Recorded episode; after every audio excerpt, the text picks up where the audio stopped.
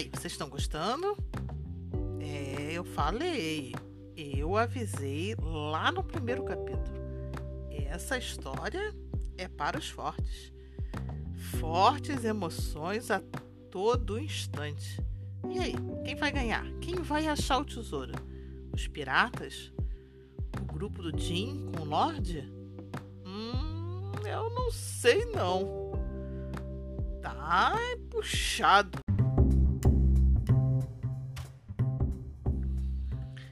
É, esse é o sétimo e na verdade também é o penúltimo capítulo.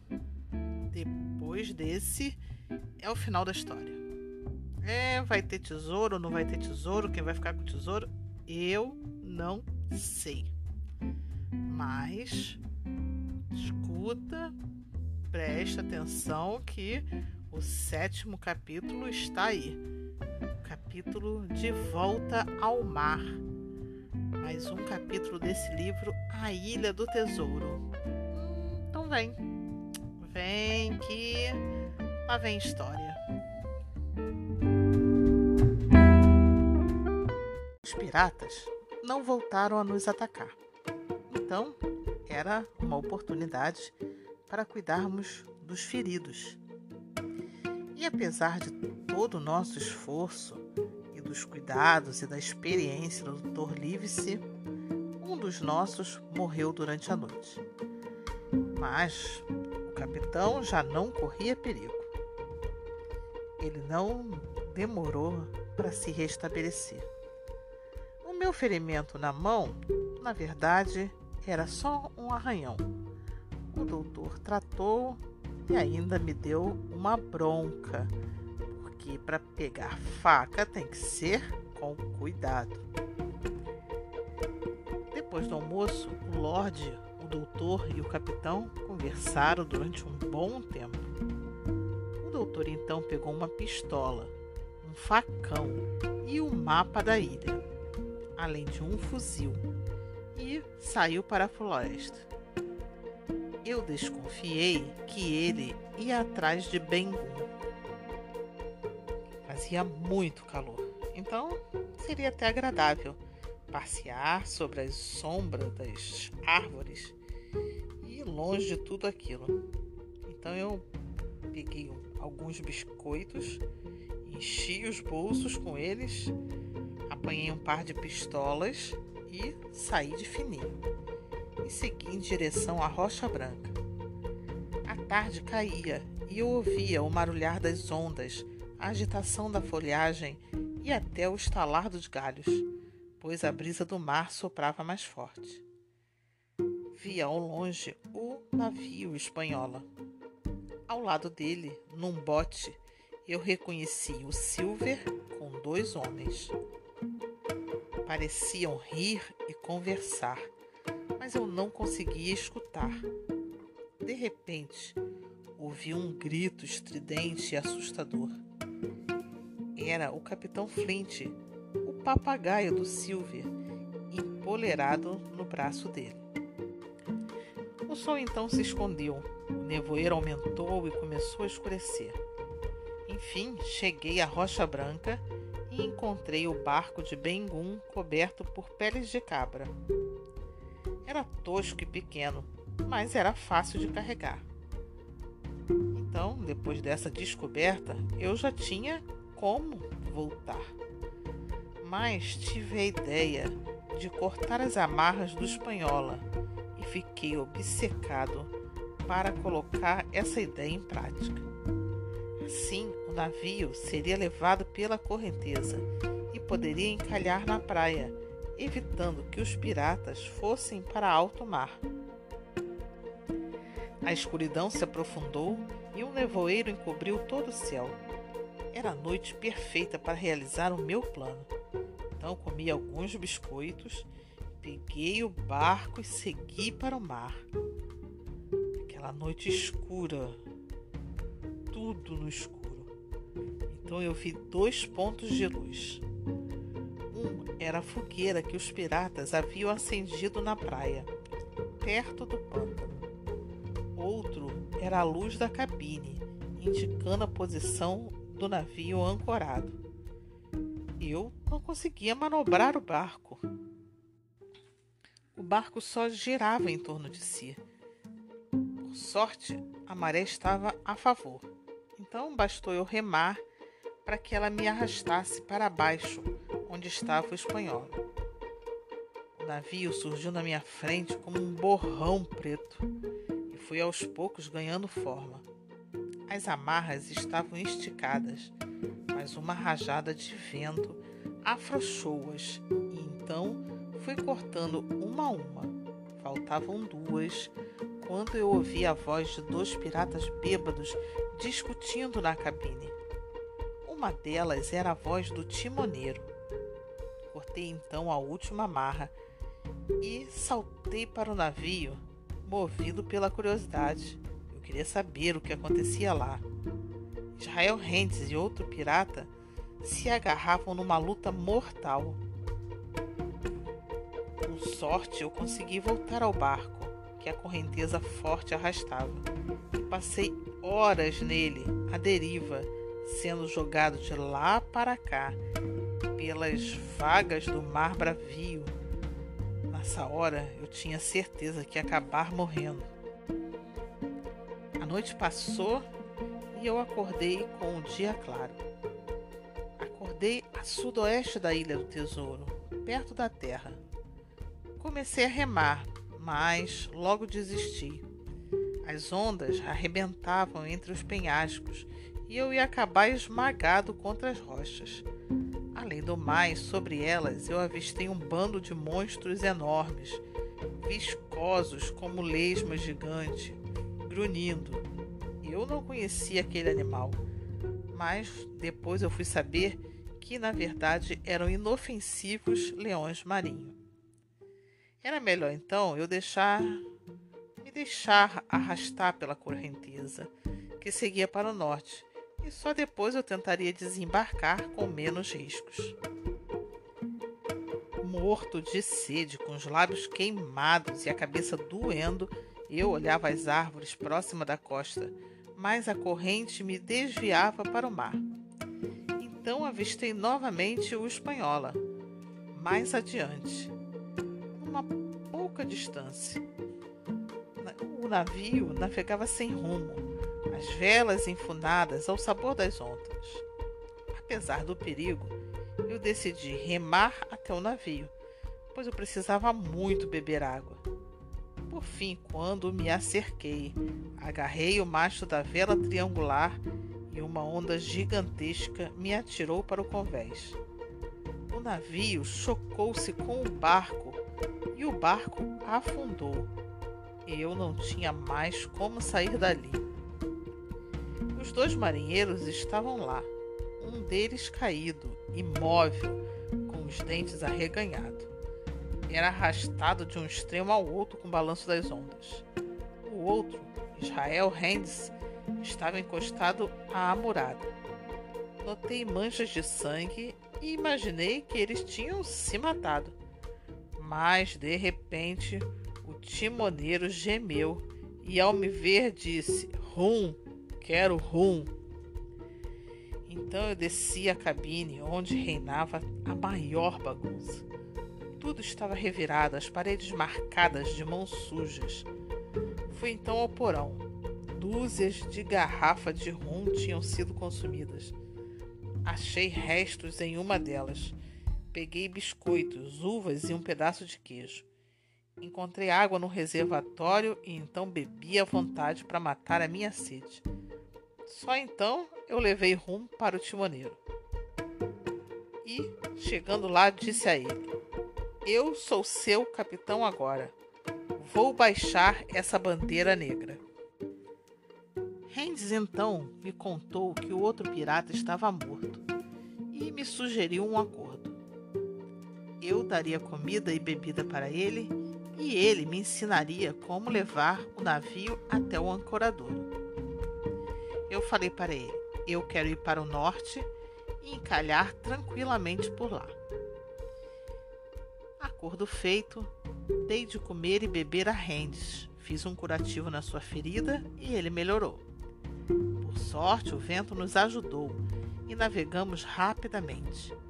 Eu me encantava com a paisagem que se alterava, mas o olhar zombeteiro e o sorriso estranho do timoneiro estavam me preocupando. Chegamos então à Baía do Norte, mas não podíamos encalhar enquanto a maré não baixasse.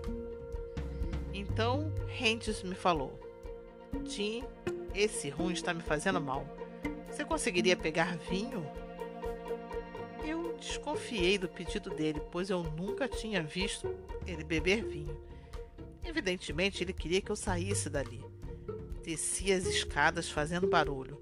Depois tirei os sapatos e subi pelo outro lado para espioná-lo. Randy se arrastou e alcançou um embornal, de onde tirou um punhal. Meteu esse punhal escondido então debaixo do casaco. Só que ele não sabia que eu estava olhando e que agora sabia que ele estava armado. Mas eu ainda queria ancorar com segurança. E ele precisava de mim e eu precisava dele. Voltei, calcei meus sapatos e peguei a garrafa de vinho. Ele havia retornado para a posição anterior. Bebeu um gole e começou a me contar a sua vida de pirata entre uma instrução e outra sobre como conduzir o navio. Fiz as manobras corretamente e Rendes se mostrou um excelente piloto e professor, pois conseguiu me ensinar. Logo atingimos um local que ele julgou ideal para ancorarmos e continuou a dar ordens e eu a obedecer, até que de supetão gritou: Agora, segure, rapaz! Segurei firme o leme e o espanhola se dirigiu para a margem da floresta. A emoção me fez afrouxar a vigilância e quando vi, o timoneiro avançava com um punhal em minha direção. Então saltei de lado e soltei o leme, que virou e o atingiu no peito. Corri para o mastro principal, saquei a pistola e disparei, mas o tiro falhou. A água do mar tinha inutilizado a carga. O navio desgovernado bateu em algo, encalhou um instante e tombou. A água imundou o convés. Para onde fomos arrastados e rolamos junto com o morto de um lado para o outro Subi pelo cabo da mezena e me instalei no seixo da gávea. Rendes atirou o punhal, mas não me atingiu. Recarreguei rapidamente minhas pistolas. Ele se pôs a subir o cabo lentamente, trazendo à boca o punhal que havia recuperado. Mais um passo e eu atiro. Ameacei a ele. Rendes então tirou a faca da boca para falar. Jim, vamos fazer um trato. Então, num movimento inesperado, atirou o punhal, que zuniu no ar e me espetou ao mastro pelo ombro. Senti uma dor violenta e disparei as pistolas. O timoneiro deu um grito, largou o cabo e mergulhou de cabeça no mar. Com a inclinação do navio, os mastros tinham mergulhado na água. Na gávea onde permanecia, eu senti o sangue escorrer pelo peito. O punhal me queimava como ferro em brasa. Estremeci com medo de cair ao mar junto ao corpo de Rendes e com meu tremor o punhal cravado apenas na pele afrouxou e caiu, libertando-me do mastro. Deslizei pelo mastro até chegar ao convés e tratei meu ferimento que sangrava e doía demais. Com o navio em meu poder, livrei-me do outro pirata, atirando-o no mar. A maré estava mudando, o sol se escondia e a brisa da noite soprava. Baixei as velas, mas a maior delas, submersa na água, não se moveu. As sombras dominavam o ancoradouro e começou a esfriar. Subi a proa e com cautela desci ao mar, que ali já dava pé para mim. O espanhola ficou lá, inclinado e tombado. Segui pelo bosque rumo à paliçada. A noite caiu, Ai, na escuridão era muito difícil eu me orientar, até que eu vi a lua prateada entre as árvores. Quando cheguei perto, dei com uma fogueira reduzida a cinzas diante da cabana, o que não era hábito do nosso grupo. Mas, alegre por retornar, eu não me alarmei, nem mesmo ao me certificar que na verdade não havia ninguém de guarda.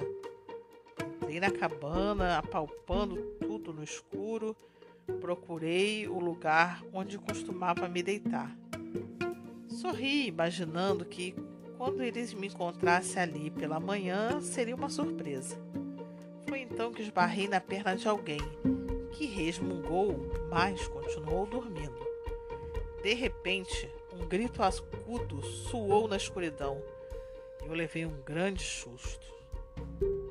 Duros! Duros! Duros! Sabe quem era? Era o papagaio de Silver, o capitão Flint, que acusava insistentemente a minha chegada por ali.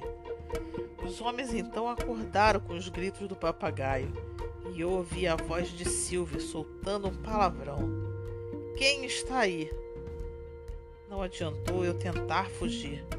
Fui agarrado e então ele ordenou que trouxessem uma tocha acesa. A tocha iluminou a cabana e revelou o que eu mais temia. Os piratas haviam tomado a paliçada. Eram seis ao todo, cinco em pé e um deitado, com um ferimento que parecia recentemente tratado. Não havia sinal de prisioneiros. Imaginei que meus amigos tinham sido mortos. Então me arrependi de não ter ficado e resistido ao lado deles. Foi aí que Silver falou. Ora, essa é Hawkins. Você veio fazer uma visitinha, é? Bem, sempre desejei que se juntasse a nós. Chegou a hora, rapaz. O capitão Smollett é duro demais na disciplina e não o aceitará de volta. O doutor chamou você de ingrato. É, Jim, você está nas nossas mãos. E eu respondi: Se não tenho escolha, eu quero saber por que estão aqui e onde estão os meus amigos. Silver então começou a me contar. Ontem o doutor apareceu cedinho com uma bandeira branca. Disse que o navio tinha sumido e era verdade. Perguntei em quantos eles eram. Ele respondeu: quatro, e um está ferido. O garoto sumiu não queremos mais saber dele. Bem, nós negociamos e agora tudo por aqui é nosso: comida, bebida, lenha. Eles saíram por aí. Foi então que eu respondi: Já vi muita gente morrer desde que nos conhecemos. Mas sabe, eu sou culpado por vocês terem perdido o navio, o tesouro e os homens. Fui eu que cortei o cabo do espanhola Podem me matar se quiserem, porém, se me pouparem, posso testemunhar a favor de vocês. Foi aí que um velho pirata falou. Foi esse, foi esse garoto que reconheceu o cachorro preto. Silver ainda falou. Foi ele também, foi ele que roubou o mapa de tesouro de Billy Bones. O velho pirata então soltou uma praga deu um pulo já com a faca na mão. Foi aí que Silver gritou: Alto lá! Eu sou o capitão aqui. Quem se meter com Jim vai se ver comigo. Então se fez um silêncio. Os homens se reuniram num canto, olhando para Silver e cochichando sem parar. Em seguida, declararam-se insatisfeitos com seu comando disseram que se reuniriam em um conselho e saíram da cabana. Então Silver disse para mim: Estou do seu lado para o que der e vier, mas, Jim, você tem que me salvar da forca. Prometi então que faria tudo o que estivesse ao meu alcance enquanto o cozinheiro se servia de rum. Então o cozinheiro me perguntou: Por que será que o doutor me deu o mapa? Contudo, ao notar pela minha surpresa que eu nada sabia, resmungou antes de tomar outro gole. Hum, aí tem coisa. Os homens, os piratas que estavam reunidos em conselho, retornaram. Um deles aproximou-se de Silver, passou-lhe algo e voltou para junto dos seus companheiros. Foi aí que Silver falou: O sinal negro. Eu já esperava. Vocês querem me destituir? Que é uma bobagem. E jogou no chão um papel que reconheci na mesma hora. Era o verdadeiro mapa do tesouro. Os piratas então ficaram alvoroçados e foram passando o mapa de mão em mão. É mesmo o mapa de Flint. Mas de que adianta se não temos o um navio para levar o tesouro? Vocês perderam o navio eu achei o tesouro. Se quiserem, escolham outro capitão, respondeu Silver. Então eles responderam em coro: Queremos Silver. Salve o capitão Silver. Assim terminou aquela noite. Eu demorei para pegar no sono. Já o cozinheiro dormia tranquilamente, como se nossa vida não corresse perigo algum.